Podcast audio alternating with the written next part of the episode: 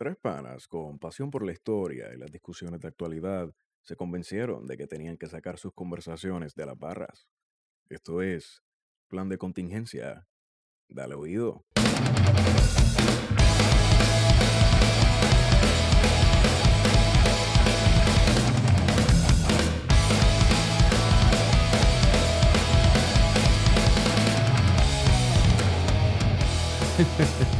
Bueno amigos y amigas que nos escuchan, este es el episodio número 19 del Plan de Contingencia. Plan de Contingencia es un podcast traído a ustedes por Víctor Iván Arroyo, Esteban Gómez Saludos y buenas noches. y Warionex Padilla. Amiguitos, ¿cómo estamos? Y entonces pues ya ustedes nos conocen, están familiarizados con la cuestión de lo que estamos haciendo y están bien pompeados con, con lo que estamos haciendo. Si no están pompeados con lo que estamos haciendo, pues discúlpenos porque nosotros no lo estamos haciendo porque usted se despompee, sino por el sano entretenimiento y el goce de sus almas. Déjame sacarme eso que tenía medio atragantado ahí. y en la noche de hoy, esto es un viernes común, grabamos una nota al calce con, con el panita Rafael Acevedo Cruz. Probablemente la nota al calce más larga que hemos grabado en mucho tiempo. Y está buena. Está buena, ¿verdad? Sí, Está sólida. está bastante. Está sólida, ¿tú crees? Sí. Sí. ¿Estás confiado? Yo creo que estamos... Está mejor que el inicio de clase. Está mejor que un programa de ensaya. Coño, mano, ensayo no es malo, es aburrido, pero no es malo. El tipo, yo creo que, que, eh, a, a veces hay que pensar que la intención es lo que, lo que vale, ¿no? Y como las intenciones son lo que cuesta y este espacio se ha prestado para ese tipo de discusión, vamos a picharle un poco al, al inicio estrepitoso de- de del, del semestre en el programa de educación del Departamento de Educación, ¿verdad? En toda la isla que todo sea basado en vagones, foto-op y decir que todo está bien cuando... Que es la misma historia de todos los años, eh, solamente que este año tenemos una super secretaria que la trajeron con la promesa de que iba a revolucionar el Departamento de Educación. Lo que terminó Ujú. fue haciendo una, una mala reforma, una mala reforma administrativa, porque no es educativa, Citando a Juan del Mao, al Sí. amigo Juan del Mao que estuvo por acá. Que lo que ha representado ha sido un aumento en el presupuesto del Departamento de Educación que se queda en Atorrey, que no baja al- a, las escuelas, a los estudiantes, a las maestras y maestros. Pero esa es la misma historia de todos los años. La cuestión es que como orden de preferencia para nosotros, y eso, el orden de preferencia para nosotros no tiene mucho que ver, pero pues sienta cierto espacio. Hace tres días hubo una renuncia que nos importa mucho. Eh, que para mucha gente dirán, pues esto no es importante ni nada, pero tiene un valor importante para nosotros porque se trata del Archivo General de Puerto Rico, que es el, el- El, el lugar donde se guarda el acervo historiográfico e histórico nacional. Digamos, nosotros le avisamos a ustedes que esto estaba pasando y déjame buscar el episodio. Hicimos una nota al calce hace varios meses en el que hablamos La nota de- del calce número 6. O sea, de las primeras. Titulado Pasado perdi- Perdido están al garete en el ICP. Que está En el- buena, dicho sea de paso. En la que hablamos precisamente de un informe que saca el Contralor y eh, la Oficina de Auditoría Interna, en la que se destaca las irregularidades que estaban pasando en el ICP desde el paso del huracán María, en la que se destruyeron documentos públicos. Eh, que había sido denunciado en, en ese entonces por el archivero eh, Samuel Quiñones. Quiñones. Que probablemente tiene que tener algún tipo de relación con Samuel Quiñones, el, Sí. el del Senado, ¿no? Sí. Representante de los 50, 60. La cuestión es que, siguiendo lo que tú dices, Cuario, pues él, eh, él renunció a su puesto en el Archivo General debido a diferencias con, con el director del instituto, Carlos Ruiz Cortés. Cuando vemos diferencias entre él y en lo que está diciendo es que lo votaron. Sí, sí, es como que no puedo bregar. no puedo bregar. Seguramente la persona, o sea, sabemos que Samuel Quiñones tiene una buena preparación que lo cualifica para ese puesto. Pero que esas diferencias estriba- eh, estaban relacionadas con la persona que era o la persona que sigue siendo Enrique Márquez Ocasio. Enrique Márquez Ocasio. Enrique Márquez Ocasio a la sazón era el oficial de prensa, ayudante especial, era todo en el. Era Cuca Gómez. Era Cuca Gómez. Sí, sí. Eh, y él decide renunciar esta, esta semana a partir de no solamente del informe que se saca de auditoría interna de las irregularidades que están pasando en el ICP Sino por una querella en diciembre. con una querella, tenemos que dejar claro que el, el Archivo General de Puerto Rico estuvo cerrado desde septiembre Hasta abril. Hasta abril. Y, Y todavía hay medida- colecciones que no hay se pueden colecciones Que no consultar. se pueden consultar y no te creas que, exacto, cuando abrió en abril no se podía ir a todas las partes que normalmente las personas van en el archivo. O sea, fue una apertura bien limitada. Pero, pero lo interesante, y estoy aquí citando noticias. Lo que estamos hablando es que desde, desde- desde septiembre hasta, hasta abril estuvo paralizada todo tipo de investigación histórica en Puerto Rico que dependiera de los fondos que están resguardados Fondos, fondos, los fondos, para hacerte la aclaración, fondos documentales. los fondos documentales. fondos, no fondos Eh, económicos. La única referencia que se tenía era colección puertorriqueña en Lázaro, En Lázaro, que también estuvo cerrada durante un tiempo. que estuvo cerrada varios meses también. Ahora bien, Quiñones radicó una querella contra el ICP, y esto se desprende de noticel.com, por la destrucción ilegal de documentos públicos luego del paso de Huracán María. Y esta querella desató una investigación especial por parte de la oficina del auditor general del ICP, quien confirmó los señalamientos. Así que estamos hablando de gente que está el garete, que probablemente dijo, esto se mojó, bótalos, y eran documentos de la Real Hacienda de 1750. Entonces, la las pruebas efectuadas demostraron que las operaciones relacionadas con los nombramientos de funcionarios para administrar el programa de administración de documentos públicos, el manejo de fondos asignados al programa y el descarte de documentos públicos se realizaron de manera irregular, revelando la comisión de serias deficiencias en el control interno y posibles violaciones de ley y reglamentación, concluyó la pesquisa a cargo del auditor general de la Oficina de Auditoría Interna del ICP, llamado David Ortega. Entonces todo parece que aquí van a poner a la gente a cagar pelo. En Puerto Rico la gente no caga pelo a menos que sea dinero. Porque la investigación fue referida al Departamento de Justicia, a la Oficina de Ética Gubernamental y a la Oficina de la Contralora de Puerto Rico. Y lo más seguro que pasa ahí es que le van a echar los 20 a la persona que hizo la denuncia. Le van a tirar la mano, pues ya le hicieron renunciar. Para que muera ahí, para que el amiguito de Rosselló se salga con la suya. Y aquí no pasó nada. ¿Tú, tú recuerdas que Rosselló lo vendió como el independentista que él quería para dirigir al ICP? Ujú. Y com- y hay radio podcast escuchas de, de- de este espacio que inclusive han salido a defender y a dudar de, de que de que Carlos Ruiz hubiera tenido algún tipo de participación o Oye, nosotros también lo pensamos, o sea. es que yo no creo que Carlos Ruiz esté directamente relacionado No. a esto, pero tanta es la incompetencia de su gestoría en los ¿Será últimos casi dos años que no está viendo lo que está pasando. O sea, el ICP, ¿dónde está el ICP? En Valleja. ¿Verdad? En Sí, Valleja. sí. ¿Y dónde Sí. queda el archivo general? A las afueras En de asilo. Tierra. Sí. En el asilo. Yo creo que es la Ponce León, que es 500, una cosa así era este año. Es lo que históricamente ha sido la Avenida Constitución. Exacto, pero para acá. sí, frente, frente al Parque Muñoz Rivera. Entonces hay una distancia prudente donde una cosa puede estar pasando en el ICP y otra totalmente distinta puede estar pasando en el archivo general. Ujú. Ni que la visión, la relación que tienen los empleados que trabajan en el archivo rompe con, con esa quizás visión de armonía que se quiere presentar. Que evidentemente están pasando cosas allí en, en ese edificio. Claro, Claro. Y, y llevan pasando cosas probablemente por los últimos, ¿qué? 30 años. Ujú. sí. O sea, yo recuerdo haber pasado, y esto es un poco para refres- refrescar la mente, cuando grabamos aquella nota al cárcel a 6. Ver, ver espacios en las paredes donde hay una, una filtración que ya no le cabía más, más Tiene calcificaciones. un helecho. Más calcificaciones. Bueno, en los espacios que no todo el mundo puede ver, varios. Una, en una bóveda donde ah, pues, prácticamente estaba escrito que esa, esa filtración llevaba desde 1995. O sea, ya esa filtración se graduó de cuarto año y lleva un par de años en la UPI.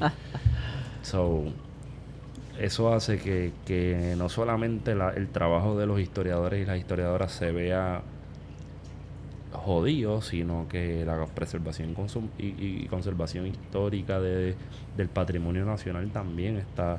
Pero la historia no es importante. Sí, yo sé que la historia no es importante. No, no. Yo sé. Por eso tenemos gente que sigue repitiendo que la tierra es plana, que las vacunas da- provocan autismo. Y, y que el estadoísmo ha sido perseguido por la independencia. Exacto. Ujú. Y qué bueno que lo traes por esa línea. Entonces tenemos esta semana también, y esta ha sido una campaña que se ha articulado en las redes sociales desde hace varios meses, en la que se intenta construir una narrativa de que el estadoísmo, es decir, el, el anexionismo, porque esa es la palabra correcta, anexionismo, eh, ha sido uno de los grupos más perseguidos, oprimidos, por lo que ellos llaman también el 1%. Es decir, la minoría independentista que nunca ha alcanzado el poder político real, que nunca ha tenido el poder, el poder económico real, que, vamos, que nunca ha sido mayoría, por así decirlo, en este país, se ha dedicado a utilizar las instituciones del Estado, las instituciones de los medios de comunicación, eh, las estructuras, ¿no? Para oprimir a un sector que a su entender es mayoritario y que está oprimido por el 1% de, de Puerto Rico. O sea, es- es una cosa tan y tan loca porque el Estado, el anexionismo puertorriqueño llevan el poder por lo menos desde 1930 con lo que fue la gran, la, la gran coalición de los republicanos y, socialistas.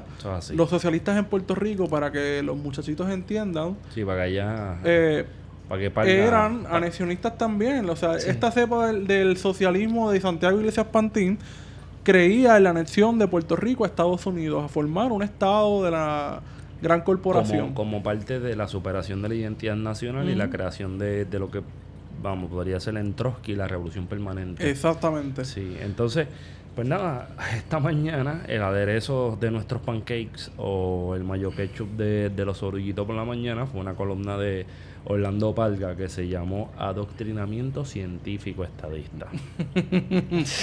Una columna que es antihistórica. Es histórica. es Esta histórica. columna está tan graciosa.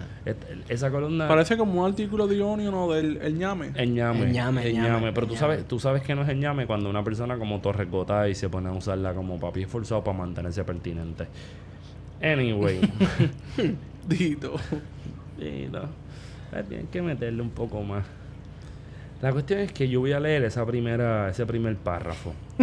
Sí, porque si Sí, quieres lo podemos desmenuzar.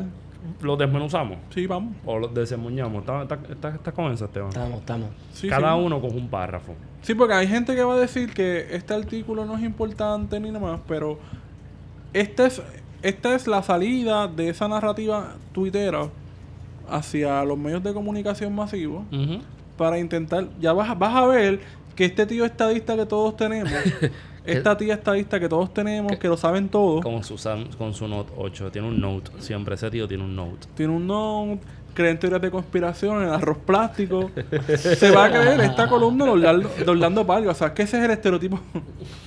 Ay, puñeta. Nos reímos porque todo el mumundo tiene un familiar así. Sí, sí, un, un tío estadista, una tía. La- el primer párrafo lee de la siguiente manera. A esta altura de la historia política puertorriqueña es un verdadero milagro que existe un movimiento estadista mayoritario. Ahí estamos de acuerdo. Y yo también.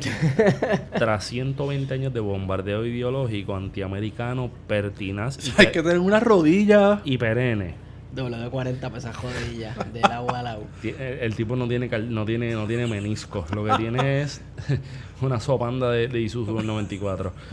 Este adoctrinamiento del que han sido objeto nuestras generaciones prácticamente desde la invasión de 1898 tiene dos vertientes.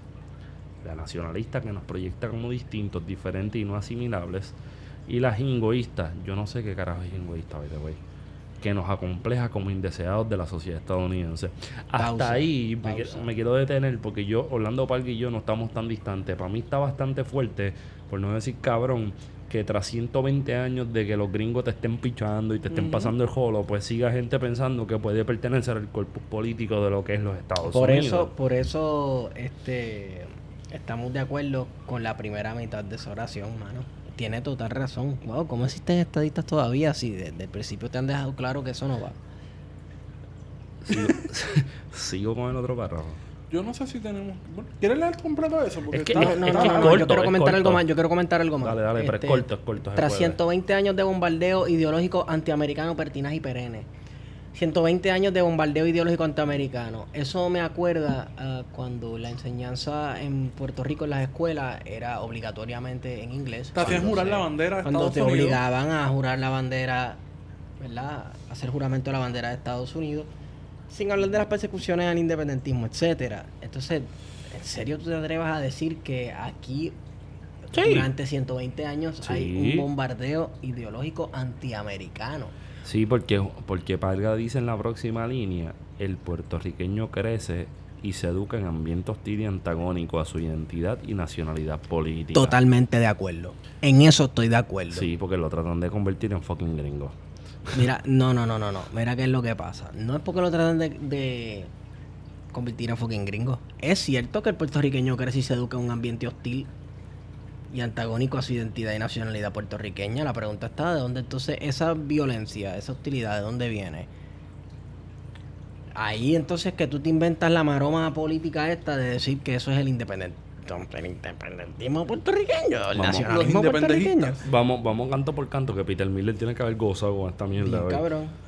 Coño, yo no he escuchado a Vila Colón hoy. No, no, fallamos ahí, pero eso se escucha después. No es que haya nacido y por tanto sea ciudadano natural de un territorio de Estados Unidos, es que nos los impusieron por acto de guerra y, legisla- y legislación imperialista. Para que ustedes vean lo que es una falta de respeto a la historiografía puertorriqueña, gente como yo está investigando ese momento preciso en esa oración y no tiene nada que ver con la guerra. Pero mira cómo persisten los cabrones mitos hasta el día de hoy. Que es hasta una contradicción, porque después que te dice que nos impusieron esto por acto de guerra y legislación imperialista, por eso es lo gracioso de los estadistas. Te hace- tiene, esto es un discurso independentista, aunque esté bien jodido al final. Es lo que estamos diciendo desde que empezamos a hacer este podcast, que se está dando el fenómeno de que el anexionismo se está apoderando del discurso independentista del siglo pasado Claro. y lo está virando al revés y, está- Sí. y se lo está utilizando a su Sí, manera. Sí, sí. ¿Qué es lo que está haciendo Tomás Rivera Chávez? Y ahora parla con esta narrativa de que Y- hay una persecución contra ellos. Lo que ocurre es que, pues, da la mala pata que es bien comédico. es bien gracioso. Los Pues- alfats. Pero entonces, mira, el patriotismo se predica desde la escuela elemental a la cátedra universitaria, por las artes, en la literatura, la música y hasta en el sermón de la iglesia.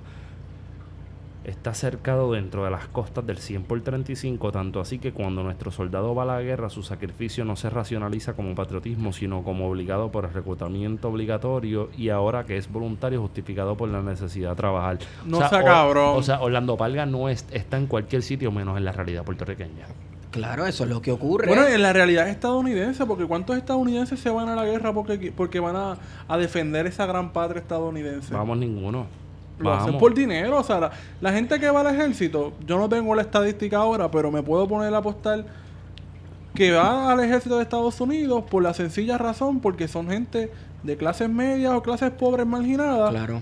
Que necesitan tener acceso a una fuente de ingresos. La- estamos hablando le- de la mayoría. de la hay mayoría, Sus, hay sus sí. casos, claro, hay sus casos. que- Pero- pero vamos- probablemente alguien de Arkansas pues lo hace por Pero, patriotismo. pero Claro. vamos, pero vamos a la realidad. ¿Cuántos puertorriqueños se meterían en el ejército si no pagaron nada? Cero. Exacto. Ninguno. Pero entonces, en el otro párrafo es donde, como diría don Pedro, que se escocotan, resbalan y se escocotan. Que empiezan resbalando hasta que se escocotan. Hasta que se escocota. A medida que el independentismo no cuaja ni con violencia o sufragio electoral, la doctrina nacionalista, o sea, este cabrón está mezclando mil cosas, se enconcha y recrudece. En tiempos más ilustrados, a principios del siglo pasado, tuvimos ateneístas, escritores, periodistas, poetas, músicos, deportistas y profesionales estadistas. Profesores, profesores estadistas. Sí, sí, profesores, dije, ¿no? No, diste profesionales. Ah, pues profesores, mala mía. Hoy cualquiera que así se identifique dentro de esas disciplinas, artes u oficios queda desacreditado o se muere de hambre. Yo no he visto un cabrón estadista morirse de hambre en este país. No solamente. Todos están eso. vinculados a las clases dominantes, No. Al billete. al billete, No, sí. no, no es eso. Yo, es que no entiendo. En tiempos más ilustrados, a principios del siglo pasado, tuvimos ateneístas, escritores, periodistas, poetas, músicos, deportistas, profesores estadistas. Hoy, cualquiera que así se identifica entre las disciplinas, arte u oficio, queda desacreditado o se muere. ¿Verdad? ¿Qué, qué intelectuales El- el- tenemos que, que fuesen estadistas? Porque yo no recuerdo ningún, ningún intelectual en el siglo XX. Una, una canción, o una canción, dime una canción de protesta estadista. Ajá. Cántame una. O una danza o algo o así que... que- eh, tenemos un poeta o poetisa estadista. Tenemos alguna obra de arte, un cuadro, un óleo, algo así que sea pro estadidad, que sea, este, no sé, que en vez de tener, la- qué sé yo, este, eh, en vez de tener a, a Tomás este, haciendo una pintura representativa del siglo de la década del 30, ajá. que se llama el, el manicomio, esta pintura, se me olvida el, el nombre del autor, representando lo que estaba pasando en Puerto Rico en la década del 30, pues tengamos a un estadista haciendo el año la década del 30 como la gran felicidad con la Sí, bandera sí, estadounidense sí, o no algo así. hay, No lo hay. cabrón. ¿Quién? Pero entonces dice, se- por mencionar los más recientes, al pelotero Iván Rodríguez lo descuartizaron por prestar su nombre a la Comisión de la Igualdad. Vamos, eso fue una- una- un fallo de Iván. Eso estuvo el garete. Sí, al cantante Glenn Monroy no le perdonan haberse cantado estadi- estadista y no desperdician ocasión para desprestigiarlo. Mire, señor Palga. Glenn Monroy no compone mucho. Glenn Monroy eh, no lo desprestigian por estadista, lo desprestigian por rascabicho. Eh, y lo digo, lo digo porque hace un tiempito Te lo fui a- te lo fue- encontraste. sí, fui a tatuarme y en, eh, eh, me estaba tatuando y al tatu parlor entró este hermoso caballero en chancletas y maones largos. Este, y se puso a dar una lata, qué sé yo, pues quiero sacar cita. Obviamente era Glenn Monroy. Este. Todo el mundo sabe, pues tú eres Glenn Monroy, loco, ajá, qué sé yo, pues, ah, bueno, pues está bien, este, vamos a ponerle la cita, sí, sí, eh, ponga el nombre ahí, Glenn Monroy, Monroy, y el tipo mirándolo como que, mm, por favor, no, sí, seas, yo, no seas yo- yo- pendejo, yo sé quién tú eres, cabrón. Tu país era mejor que tú. Nada. Seguimos. Mm, mm, mm. Pero nada, eso es Pero causa Glenn- pero-. Pero a Glenn Monroy tenemos que agradecerle que rompió con el estereotipo de que los estadistas andan en camisetas Lacoste y se pueden, y ver, se pueden ver más puercos que un estudiante de la UPI. Que un fubista, un pelú. O sea, si Glenn Monroy mañana dice, je, los cogí de pendejo, soy, soy, Soy socialista. soy socialista PC, pero yo se lo creo y sé que los cogí de pendejo porque es que no puede ser. O sea, Glenn Monroy, pues, qué sé yo, no me cae mal el tipo, en verdad, no me cae mal, pero no compone tanto como para poner en una columna. Ajá. Pero cuando tú tienes que crearte las fuentes para racionalizar tu discurso, pues tú buscas, sea, tú pellizcas para ver dónde cae el ¿Y qué otro intelectual tenemos reciente que sea defensor reconocido? Vamos, porque yo podría mencionar a Mario Ramos, pero vamos, Mario Ramos no lo conoce nadie y sacó tres votos cuando se postuló para. Tres votos. Y Pesquera estaba a punto de dar una pela si cogía contra Sí. Pesquera. La cuestión es que después dice el modernismo cibernético desnuda esa intolerancia contra quien ose manifestar preferencia ideológica estadista. Pausa. Estás pasando demasiado tiempo en Twitter y Facebook, caballo. Esto es lo que pasa con los baby boomers cuando están en Facebook todo el día. que ese tipo no es baby boomer porque... No, no, sí, él, es- él es anterior. Sí, pal- palga... Anyway, déjame terminar eso y caemos en, caemos en, en un... Cejamos con lo que yo le dije ahorita. La hipérbole insultante consume el breve espacio de las redes sin sobrar nada para argumento sereno. Tenías razón, Esteban. Es cuestión de acomodar la moracidad, mordacidad agresiva por encima del racionamiento coherente y estigmatizar con vendepatria, que lo son.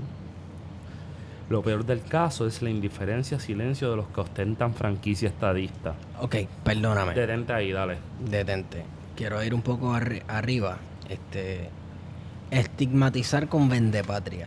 Y mira, yo rechazo ese comentario porque el estadista, por lo menos en lo que yo he visto, no se le dice vendepatria por ser ya.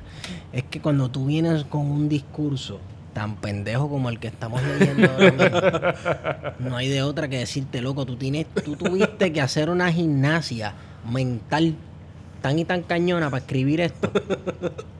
Que de verdad que si eres un vende patria, loco, porque tuviste que sacrificar, tuviste que sacrificar las últimas 51 neuronas que te quedaban. Pues sí, cabrón, eres un vende patria, ¿me entiendes? Eres un morón.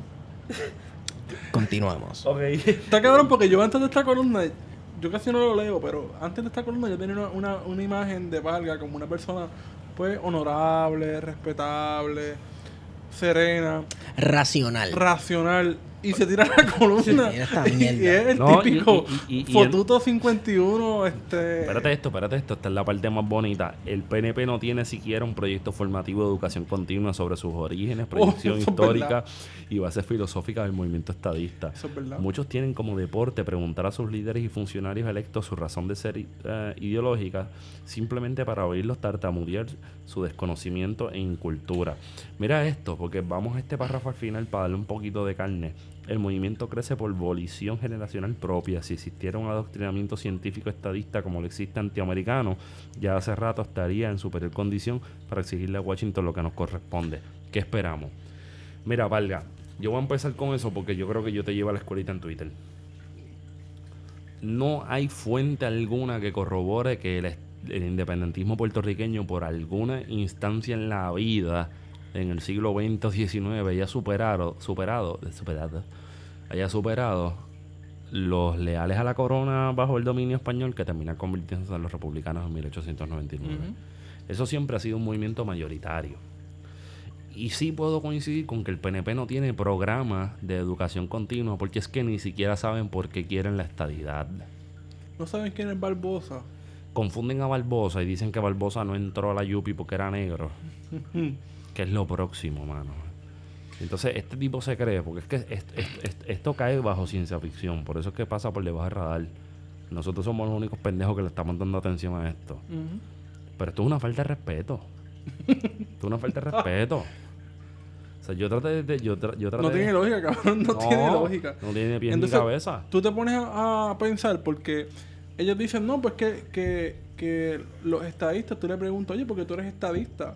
No te van a responder, pero entonces dice que adoctrinamiento es el independentismo, que crea independentistas y que los pone a leer la Biblia, yo no sé qué. Claro, tú le preguntas a un independentista por qué es independentista, te va a dar unas razones bastante lógicas. Yo llegué a mis conclusiones, eh, realicé mis lecturas, o porque simplemente no me da la gana que los gringos estén aquí. Exacto, Esa puede ser una exacto. respuesta legítima. Pues mira, re- haga una respuesta legítima de por qué usted es estadista. Y no la hay. Y no, no la la hay, hay. no la hay, no la hay. O sea, históricamente podemos hacer la, la lectura de todo el siglo XX y no hay una... En, en un momento dado que tú puedes decir, coño, pues esto hace sentido. Hay un clic aquí que podemos decir, coño, podemos conectar esto que estaba pasando en Puerto Rico con lo que está pasando en Estados Unidos y a partir de ahí construir los orígenes de un nacionalismo puertorriqueño que tenga que esté fundamentado, pero es que no lo hay.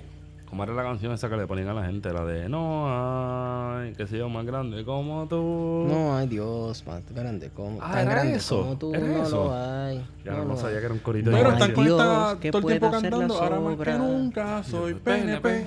Y eso es lo único que sabe porque lo que está detrás de, de ser PNP para los políticos tradicionales Es empujar los proyectos de ellos. es empujar los proyectos, representar a los grandes intereses económicos que están a favor del inmovilismo, que también trabajan para el Partido Popular. Oye, vámonos por ese lado. Espérate, yo quiero cerrar esta discusión con unas palabras, unas palabras que me encuentro un poquito peligrosas por parte de Palga. Este, si existiera un adoctrinamiento científico estadista, como lo existe antiamericano. Ok, sabemos que no existe un adoctrinamiento antiamericano en esta la isla de Dios. Porque si existiera un, eh, eh, si existiera un adoctrinamiento científico, digo, científico antiamericano, pues mira, pues ese es el adoctrinamiento más mierda que hay, porque no di que somos el 1%, y que nosotros no ¿Verdad? No di que, no, que, que el PIB se, se ha jajado en las últimas tres elecciones, que no sale esto, que no sale Pero es que eso parte, eso parte de lo mismo que estaba diciendo David Lacron esta semana. Y es que estar creando este cuco de que el Partido Popular es comunista, es independentista. Entonces, Claro, ellos claro. están haciendo una, una suma, no sé qué carajo es lo que están haciendo, qué carajo tienen en esa mente. Nada. Mezclar el culo y la mayonesa. Exacto. Oh, gracias por la referencia. La están pidiendo. Tú La sabes- están pidiendo. ¿Tú sabes quién ama más a los estadounidenses que los PNP? Los populares. Los populares. Los populares. Los populares. Entonces, ¿qué Yo no, yo estás no hablando entiendo. tú, yo no entiendo. Porque los populares sí que tienen un arroz con culo. Claro. Mira, mira, mira, Parlia, no lo tomes a mal. Tienes que bajarle a las enchúas.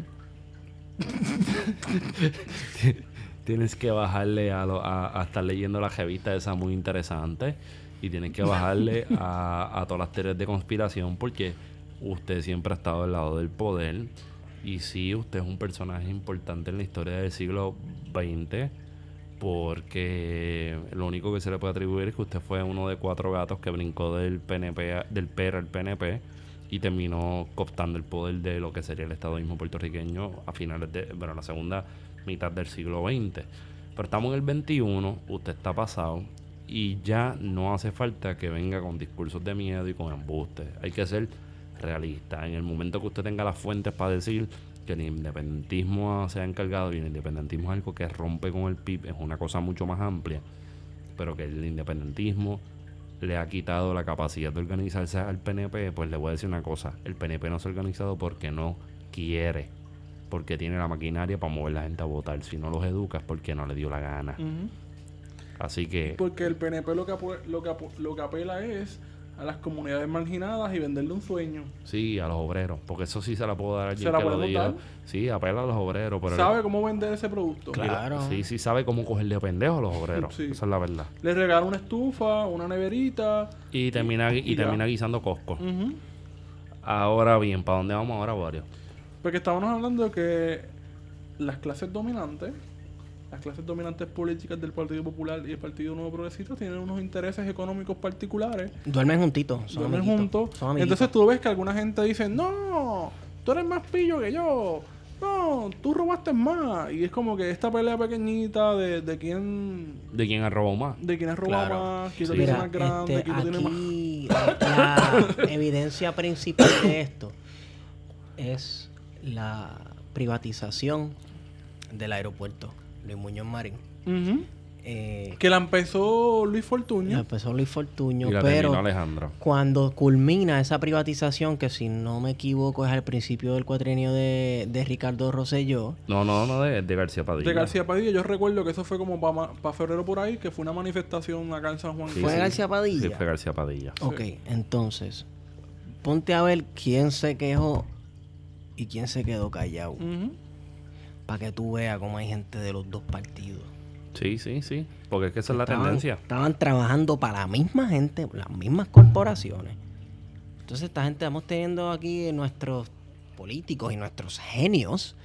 eh, parece, parecen estar eh, confabulado- confabulando todos entre ellos, unos con otros. Y entonces a nosotros nos ponen una pared aquí pintada de azul y rojo que dice que ellos están uno en contra del otro y que Sí, uno fiscaliza al otro. Eso es como el, meme este que es del ganado, que tú tienes dos de esos para elegir y al final es creo que la ignorancia es lo que Vuelvo, dice. vuelvo y les digo. y ¿Has este- visto el meme de los dos Spider-Man? ¡Eh, tú! ¡Eh, Ah, no, tú! exactamente. vuelvo, vuelvo y les digo, este ejemplo ha sido recurrente de mi parte en este podcast. Yo tendría como cinco años y vi a Huracán Castillo comiendo en el McDonald's de Santa Rosa con otro más que ahora no sé si es el Invader. Se habían dado una pela en la Pepín Cestero y estaban comiéndose un Big Mac juntos. Y el domingo antes estaban hablando de que se iban a arrancar las cabezas. Claro. Eso mismo pasó con Héctor Ferrer, con Prats, con Elías Sánchez y con el niño genio de Moca. Oye, nada personal contra el niño genio, pero, Pero no es genio, pero o sea, no es es que le, le- genio. le vendieron esa imagen al Loco, pobre. sí, sí, o Se sea. Quizá era lo más inteligente que ha salido de Moca. el- porque, porque se había contratado a 15 y limpiarse los dientes como un cepillo. Dito. Oh, oh. Moca. Ay, Dios mío. Bueno, de Moca también salió esa luminaria que es primera dama. Hecho, Moca, Moca se está vengando todos los bellones que le estamos pegando. Porque con esos dos nos mandó a joder. Real time se está, Está cabrón, se está. Mira, pero Mira, a lo que iba es que esta discusión sale de lo que está diciendo Feto y Esteban, de que sale Aníbal Acevedo Vila saca a reducir que hay una gente de su partido que están trabajando contra Puerto Rico de cabildeo eh, y que aparentemente también son bonistas. Utilizan una imagen del morro de la República de Cuba, el, el morro que está en La Habana, el morro de los tres reyes magos. para vender la imagen de que Puerto Rico, si Se no se hace nada, se va a convertir en Cuba. Lo hacen con toda la mala fe del mundo Ah, que sí, pueda haber.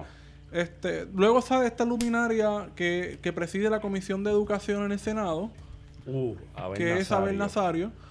Y dice que el morro Lo hicieron los ingleses. lo hicieron los ingleses, Sí, sí, otro sí. disparate más, pero para que ustedes sepan, él estudia historia también. Espérate, ¿le estoy historia? Sí, cabrón. No jodas. Yo no sé dónde, pero Bueno, en, historia. en Huertas Junior College, una mierda así. Digo, no es por ser elitista, pero está para Entonces, está esto nos lleva a la eso. discusión que también lo estábamos mencionando en, el, en nota que hace que hablamos con Dalmao, que nos decía, "Pues mira, cuando yo sometí este proyecto para prohibir las cenizas de carbón en Puerto, Ri- en Puerto Rico, eh, alguien de Fortaleza, que él no lo mencionó, pero sa- sabemos quién fue, Moncho Doral, metió presión a última hora. ¿Quién es de- Moncho Doral? ¿Estás hablando de quién? Eh, Ramón Rosario. ¿Será? Puede ser. Bueno, Néstor Duprey, tú que nos escuchas, nos puedes dar un poquito más de luz en eso. Saludito, Néstor. Pero para, para que veamos cómo funcionan las puertas giratorias. Las puertas giratorias pueden ser de, do- de dos maneras.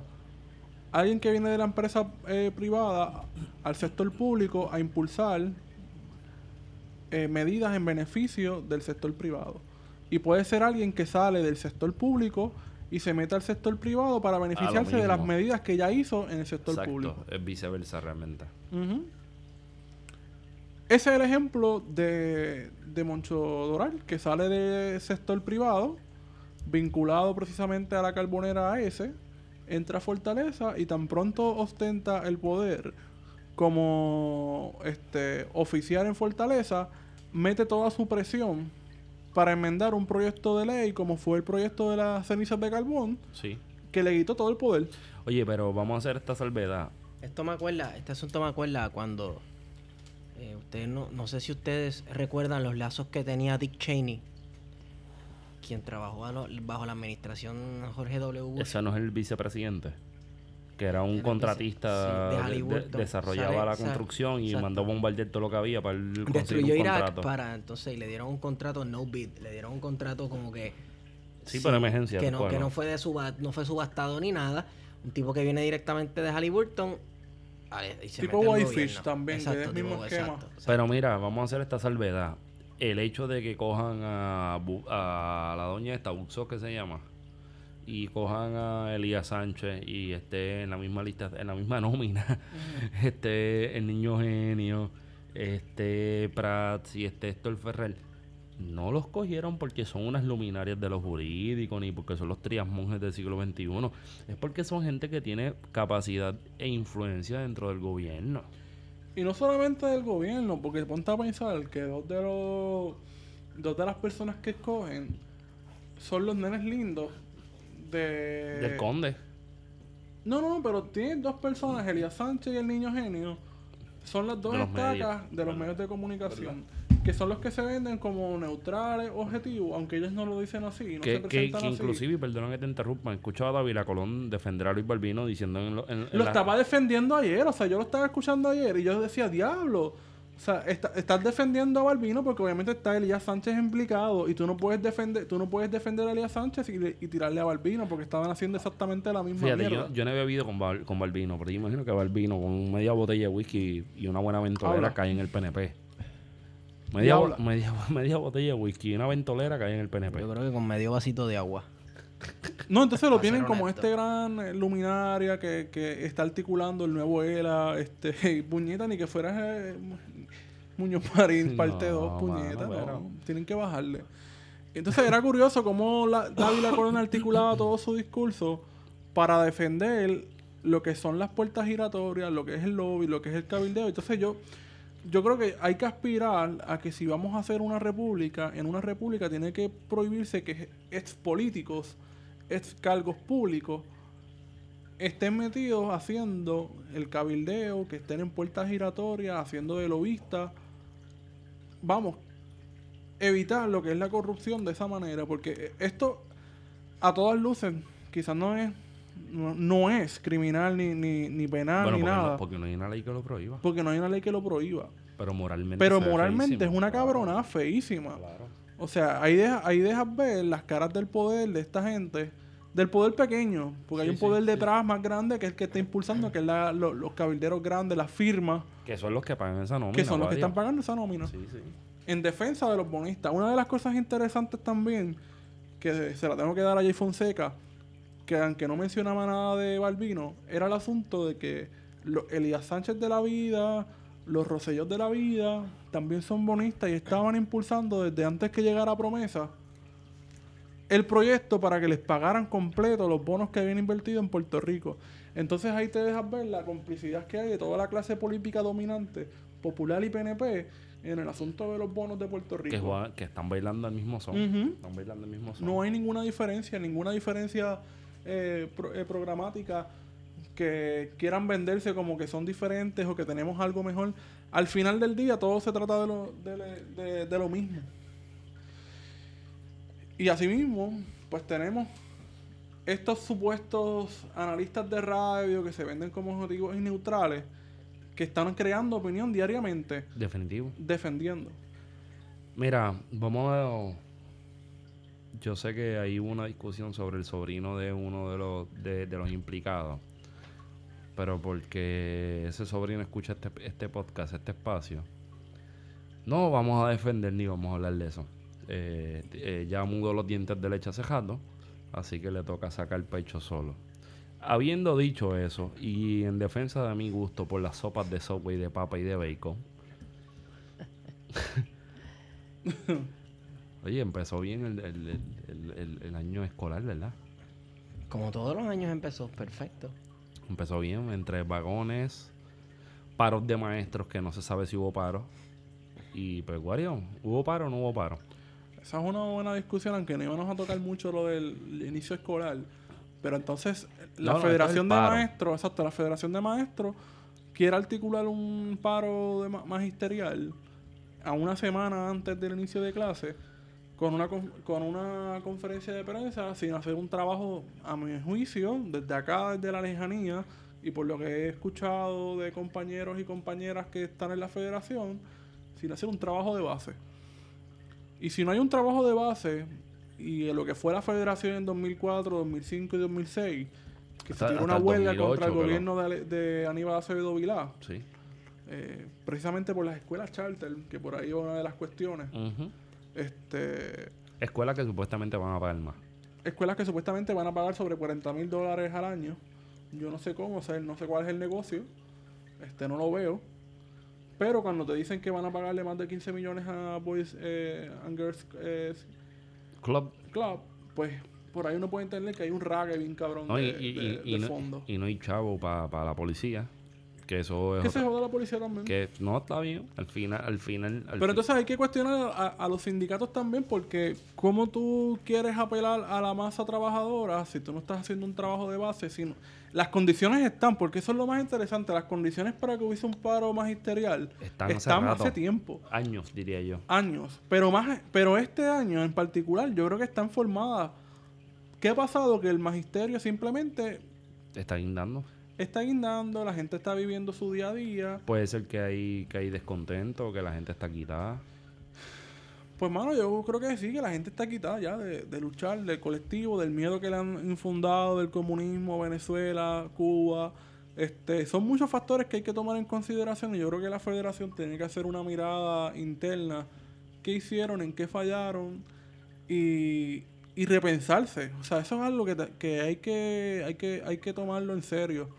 Porque, honestamente, pues la mayoría de la gente allí habría que preguntarse si eran maestros, si eran simplemente estudiantes y demás. Este, ¿no? Y, y también la, la, la constitución de un discurso obrero o un discurso trabajador, un discurso como sea el nombre que le quieran poner, que apele a este sector que cada año que pasa está cogiendo cantazos. Claro. Porque pues uno no puede paralizar por paralizar. Uno tiene que construir cada vez que paraliza. Uno tiene que o sea, el proceso de la lucha por mejores garantías laborales o por mejores condiciones laborales está totalmente relacionado a la construcción de un discurso que no solamente apele, sino que cree nuevas nociones y nuevos espacios y que abra eso que a mí me gusta llamar salidas de emergencia. Entonces, pues no hay tal salida de emergencia cuando las circunstancias son que los chamaquitos y chamaquitas lleguen a la escuela y les digan, pues váyase para su casa porque no tengo 15 maestros, o porque el nombramiento de los maestros es una mierda. Un saludito a la misa y a Adriana Reyes que escucha este, este espacio. todavía hay escuelas que no tienen maestros, Exacto. que no hay bibliotecarios. Y así, ocurrió, así ha ocurrido en años anteriores. ¿sabes?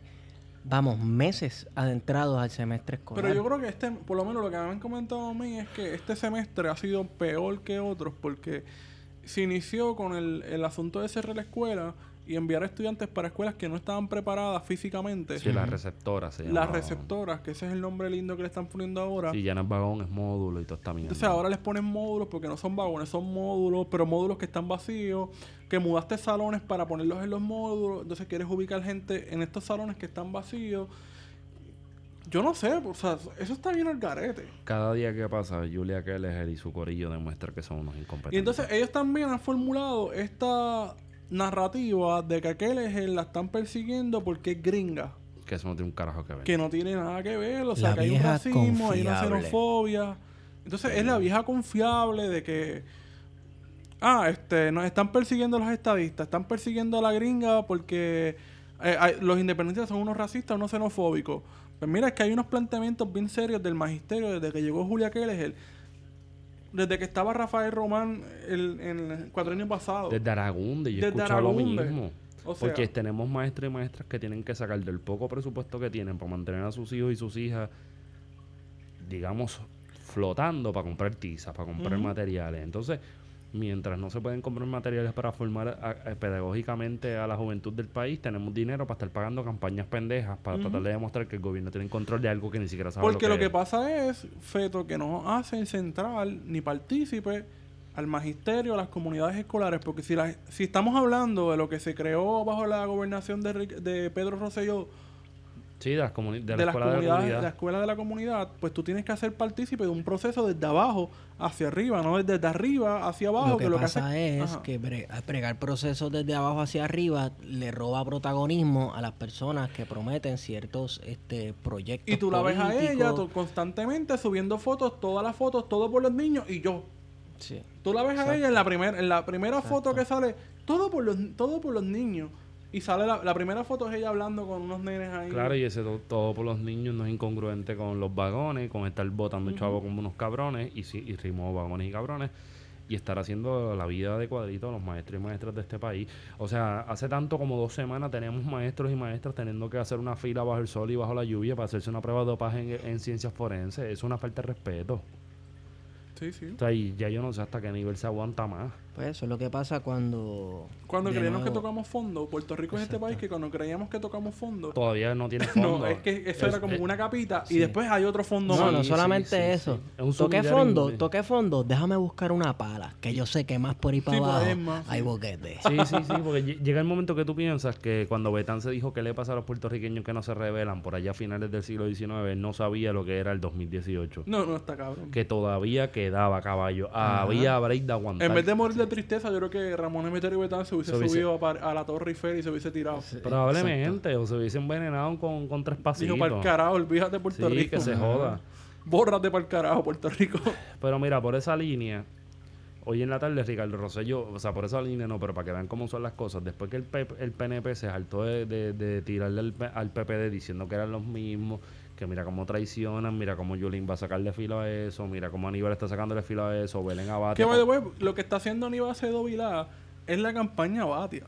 Exacto, es Batia, eso iba a decir yo. Habla, El pueblo, candidato de habla. los baby boomers. Pero entonces, pero, pero entonces míralo por este lado, que hoy sale que Ricardo Rosselló aceptó que la misma compañía de cabildeo DCI, que sepan, yo no soy un carajo de esta compañía, yo, Yo estoy hablando de ella ahora.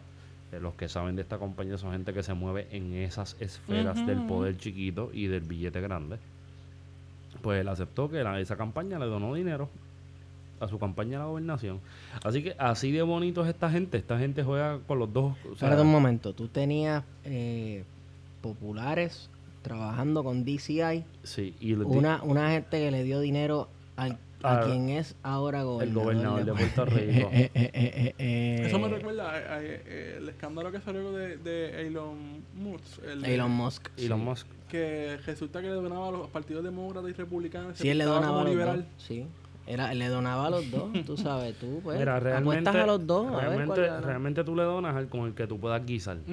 Y así funcionan los intereses económicos. Los Sí. intereses económicos no juegan honestamente con la gente que necesita. Con los que andamos a pie por ahí jodidos, que ahora hay, que, que tienen que estar haciendo tripas corazones, con esos no. Esa gente está hablando de billetes grandes. Pero es curioso porque a la gente no le molesta esa corrupción. No, porque es legal. No, no, no es solamente eso. Curioso que esta corrupción se pueda dar bajo el ojo fiscalizador del independentismo dominante en Puerto Rico que está pasando a todas estas personas. Digo yo, ¿verdad? Sí, de no las sé, cal- eso es lo las primero que se me El ocurre. 1% que lo controla todo. De las, de carpetas independentistas. Exacto, Sí, Pues yo me imagino que Juan Dalmán cuando vine aquí estaba mirando a todos los, los estadistas de este condominio y carpeta y toda la pendeja.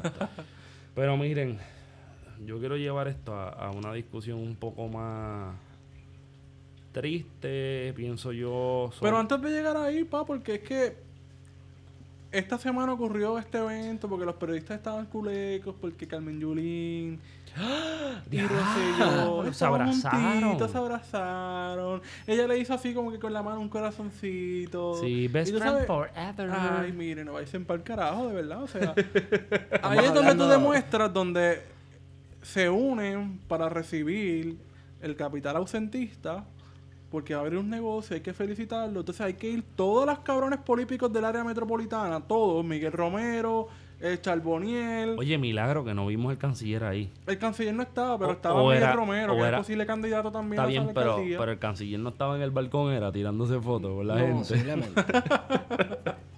Y están todos estos pendejos que son eh, los, los que dominan la, la política en San Juan, Sí, sí, sí. entre comillas, tirándose fotos porque va a venir un cabrón negocio, un, un condado, Sí, estamos hablando de Hard Rock Café. que es una mierda, by the way.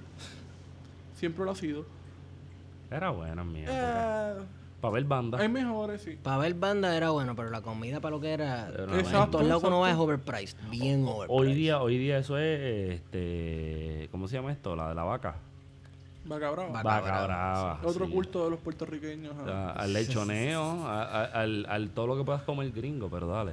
A lo que voy es que entonces tenemos los dos políticos, los dos, los dos partidos políticos haciéndole culto a la empresa privada, a este gran desarrollo que va a crear en, en área del condado, exclusivo para turistas, aunque está abierto al público general, sabemos que va a ser es un mercado orientado hacia los turistas. No, porque si fuera el público general lo habrían en Morovi. en, en- en la lomita en Morovi, al lado del, del negocio de Don Chu. Pero no, lo abren en la Ashford. La. Ashford, no. Hello. No. no. Y entonces tú ves toda la gente celebrando, o sea, yo me pregunto si esta gente, porque hay que celebrar que abra, que va a crear empleo, porque hay que, porque tiene que ir el gobernador a cortar la pre- O sea, es un, es el mismo modelo de desarrollo económico, de traer capital ausentista, auspiciarlo, darle todas las herramientas, entre comillas, que esas herramientas son subsidios, son excepciones contributivas. Es la misma mierda que llevamos haciendo hace más de 60 años. Pero para la administración publicista que tenemos, pues es perfecto, porque la, cortando la cintita, tirándote fotos con tu adversario político para verte bien y diplomático, todo el mundo chulo para la foto. Y Pues entonces sí, ah, ellos cuando, se abre, cuando se abre una empresa local puertorriqueña, le presentan todos los obstáculos posibles para que no abra, no le das apoyo, no vas ni siquiera a la inauguración, no le das una pautita, por ejemplo, en, la- en las redes sociales de la- del gobierno, de los municipios, y los tienen marginados y los presionan, le subes el precio de la luz, le subes el precio del agua, y que se jodan y que Dios reparta suerte. Pero viene un Walmart, viene cualquier otra compañía estadounidense. Le construyes la infraestructura, le construyes el parking y le das subsidio de, de luz. Y le- a- hasta le regalas el, el terreno porque no, está bien Walmart, quédate con ese terreno ahí en, en- en la 18 en Santurce. Hey. Y si quieres también te construimos el edificio, como se hizo en Puerto Rico con los hoteles, con lo que fue el Caribe Hilton, lo que es el Hotel Sí. La Concha, el Hotel San Sí. Juan, así. y así sucesivamente, que esa es una historia que en Puerto Rico pocas veces o- se habla del rol que ha tenido el Estado desarrollando la, entre comillas, la economía. Y nada, ahora sí podemos hablar de lo La cuestión, terminal. La cuestión es que Ese round de nosotros. No, voy a cerrar con ese, ese round lo puedo cerrar con que por las mismas razones que hoy se mencionó que Jarros Café abre en condado, fue por las mismas razones que se cerró en el recinto Sun el Viejo San Juan hace unos años. Ajá. Por las mismas. No me digas. Sí. Tú sabes, porque... Por la changuería. No, no, no. Cerró por, por, la, por la cuestión de, de la debacle económica. Ah, por la changuería de otra gente que Eh, piensa que... Sí, entonces se va unos años, regresa, que yo creo que tiene que ser una estrategia de, pues, vamos. ¿Sabes que en Venezuela hay más de tres eh, Hard Rock Café? no es importante, pero yo Pero, lo lo- sé. pero tú lo sabes. wow. Y y Venezuela está pasando por una crisis cabrona, Y pregunta una que- hi- y- hiperinflación. Y pregúntame, Teo, ¿cómo, ¿cómo le va al, al Hard Café? Bueno, le va bien cuando no, tiene no, no. ¿Cómo le va al Hard Rock Café Cienfuegos allá en Cuba? Miren, yo me voy a hacer esta nota de... Esto es un privilegio personal y con esto pues podemos ir cerrando, ¿verdad, Sí, Esteban? sí, sí. Sí, ya, ya. La cuestión es que Noticel, que es un medio que yo miro de vez en cuando, porque a veces tira unas cositas que llaman la atención, no todo el tiempo se le puede estar tirando flores, hizo una encuesta y pues con esa encuesta, que es a partir de la cuestión de los deambulantes en el viejo San Juan, pues se atrevieron a, a- a escribir esta notita que se titula Familias de personas sin hogar deberían ser obligadas a recogerlo. Wow. Y a mí me gustaría detenerme aquí un momento. Porque yo no sé cómo yo puedo explicar esto de una manera que no sea, como diría Wari, una cabrona. La nota es bien corta. Y dice, los municipios que tengan personas sin hogares deambulando por sus calles deberían obligar a los familiares de esas personas a recogerlos y sacarlos de la calle. Paternalismo puro. No, no, no, más que eso. Esa fue la opinión mayoritaria de los lectores de Noticel que participaron en un sondeo que preguntaba qué deberían hacer los municipios con esta situación social. De las 2.583 personas que contestaron el sondeo, 50.3 entiende que se debe obligar a sus familias a recogerlos.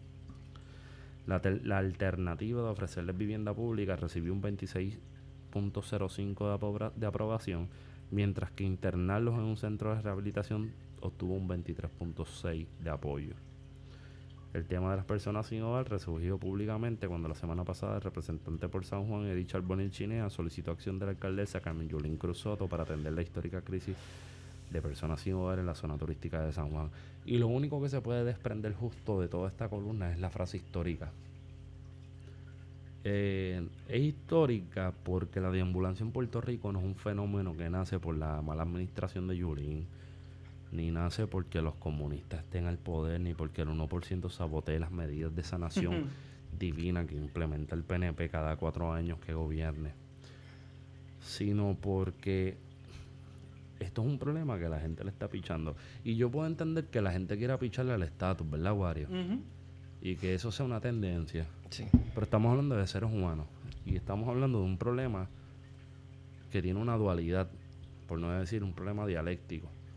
Que a la vez que es un problema individual, es el problema de todos y de todas que no estamos prestando la atención a ese asunto. Porque a- hablar de este problema y, y asumirlo sería también eh, entender que nuestro modelo económico en esencia fracasó. Pero es que eso no es malo. Pero es que más, más que nuestro modelo económico se trata también del capitalismo. Y llegar a esas conclusiones porque podemos hacer todo lo que queramos y al final el mismo sistema económico capitalista es el que provoca estas exclusiones. Yo- y, y- y yo sé, o sea, no voy a, no voy a, a distanciarme de lo que tú dices. Pero en las tres opciones que dio, o por lo menos las tres que salen, que sobresalen, que las familias los recojan, ofrecerle vivienda pública, internarlos en centros de rehabilitación. Ninguna resuelve los problemas. No, y que estamos partiendo de una premisa que el 23.5 23.6% de los dos mil y pico que participaron de esa encuesta piensan que estar en la calle es sinónimo de meterse droga. Sí. Ujú. Sí. Y eso para mí es un fracatón de gente. Claro, no, porque tenemos gente, es más, la mayoría de esa gente que está en- ahora mismo en la calle no necesariamente están por droga. O, o en el peor de los casos, tenemos gente que está en la calle y termina llegando a las drogas porque está en la calle. Porque está en la calle. Y llegan a la calle porque fueron desahuciados, perdieron su casa, perdieron trabajo, O perdieron la vivieron, familia. o vivieron una vida con patrones de abuso, Claro. los cuales se vieron obligados a huir de ese ambiente hostil que vivían en sus casas y acabaron en la calle porque no tenían dónde ir. Entonces, está chula la, la encuesta porque a los familiares deberían ir a recogerlo.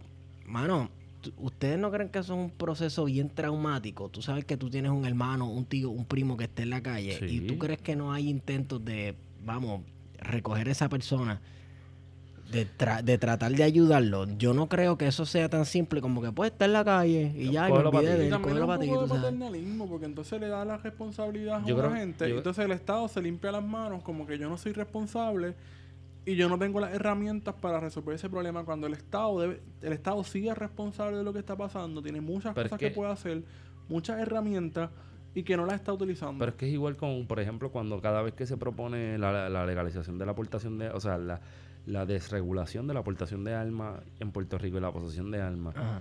yo no veo eso como un derecho a tú tener un arma encima. Yo lo, o sea, sí lo puede ser, pero yo lo veo como el Estado diciendo, mira, en verdad ya no puedo con esto, defiéndete tú. que eso evidentemente va a llegar. Claro, porque ya no tiene el break de hacer más nada. Pero, para la ley del castillo lo que falta es nada. pero lo que tenemos aquí es un problema social de que tenemos hermanos y hermanas puertorriqueñas que los estamos tratando como si fuera una cuestión decorativa que afea un espacio y que entonces la familia tiene que hacerse responsable. Sí, sí. Oye, esto es un problema porque el, ¿De país? porque el Estado no ha entendido cómo fluye la droga, porque el Estado, el Estado ha pensado... Bueno, el Estado sí sabe cómo fluye la droga. No, no, bueno, con las personas no. Sabe cómo fluye geográficamente y cómo se dan esas dinámicas arriba, pero abajo no. Porque por lo general en los sitios que tenemos mayor de ambulancias porque el crack está barato, porque la, orina, la heroína está barata, la ketamina se consigue a dos pesos. Y entonces No, Vamos. no suena teoría de conspiración, pero... Bueno, podría ser una teoría de conspiración hasta que te sientas a hablar con alguien que se rompe el bejuco tres, cuatro veces a la Sí, semana. pero eso no es lo que va por ahí. No, no, pero te digo con esta gente. O sea, no suena teoría de conspiración. El Estado está consciente de quién está moviendo dinero, quién no está moviendo dinero con este guiso. Y el Estado está. también puede estar impulsando estas políticas o estos lugares donde se esté, donde se está consumiendo más droga y que si te pones a hacer la, la, la- el estudio son los lugares más marginados, los lugares más pobres, Río Claro. Sí. Igual que Río Piedra, y- exacto, y, y Manatí. Piedra. Son los pueblos que están más jodidos económicamente. ¿Tú crees que eso es coincidencia? Yo creo que no. Pero en el 30 de abril de 1745, y eso es algo que llevo trabajando unos días. Mi cumpleaños, 30 se de creó- abril. sí, papito. Se creó un- el Real Decreto para el trabajo con los mendigos y los vagos Y en, los la- vagos, en sí, la porque a la Nueva gente le España. encanta ser vago. En la Nueva España. Y eso también, es, bueno, en España. Y eso tuvo una aplicación a Nueva España que hoy día se conoce como los Estados Unidos mexicanos. Y abuelo de pájaro se crearon dos, dos distinciones, los vagos y los mendigos. Yo estoy sacando esto de un paper que se llama así mismo, como mencioné, la nueva legislación de mendigos y vagos 1745-1845 de la historiadora Silvia Arrón, que para mí es el punto de partida de entender el fenómeno de los vagos y mendigos. Y la cuestión es que los vagos y los mendigos, abuelo de pájaro, era toda persona que no tuviese capacidad de, de trabajar. Así que los mendigos eran, se veían como esos mismos que no tienen capacidad de trabajar ni acceso al poder, pero se podían mirar con pena.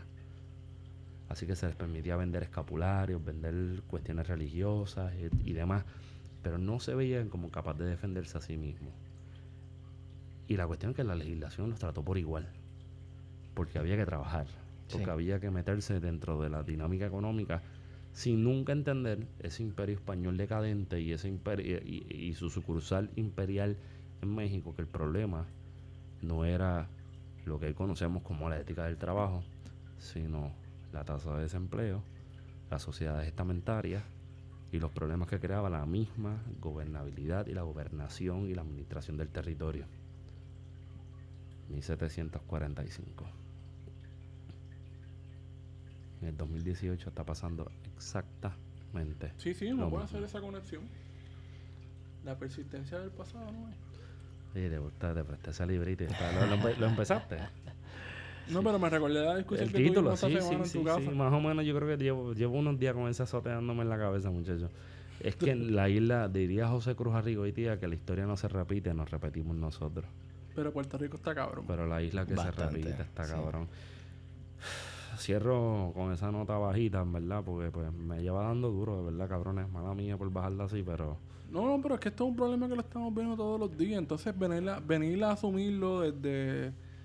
No, es que esta gente está feando a San Juan, es que esta gente son estos. Oye, San Juan es feo de por sí, puñeta. Sí, sí. Está todo cable bien feo. Y además, el viejo San Juan que la gente añora es el viejo San Juan de los años 40. Era imaginario de los gringos, punto. Porque Sí. la- para empezar, todos esos colores que tienen pastosos y Eso es gringo. Eso es gringo. Eso es gringo. Eso es el imaginario del gringo sobre el trópico. No, y hay que cuidar los adoquines porque son del Ay, 1516. son Los adoquines son de los otros De los 10 otros días, y eso ni siquiera así. importa. La mayoría se- Oye, se terminó de instalar en el siglo Tú XX. dices, tú dices del viejo San Juan de los 40 y los 50, pero ponte a analizar, el viejo San Juan de los 40 y los 50 era un paraíso. Era un burdel.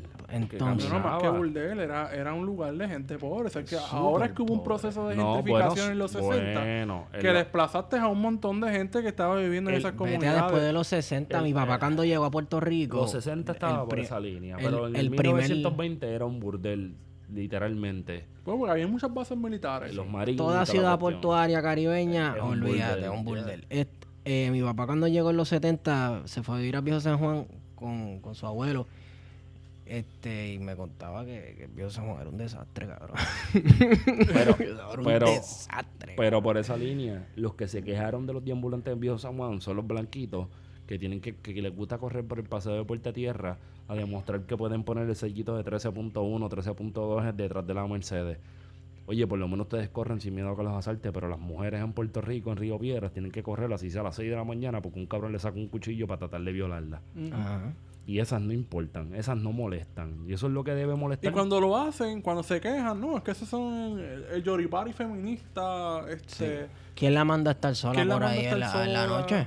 Pues ella no tiene que estar ahí, ya sabe que las cosas están malas. Ajá. Eso, eh, eh, y, y yo creo que de eso tenemos que cansarnos ya. Sí, eso sí, está sí. cabrón. Sí, Está claro, claro. Y, no, y oye, y nos fuimos por esa vertiente porque también no debemos olvidar que muchas de estas personas que andan en la calle, que no tienen hogares, tienen serios problemas de salud mental.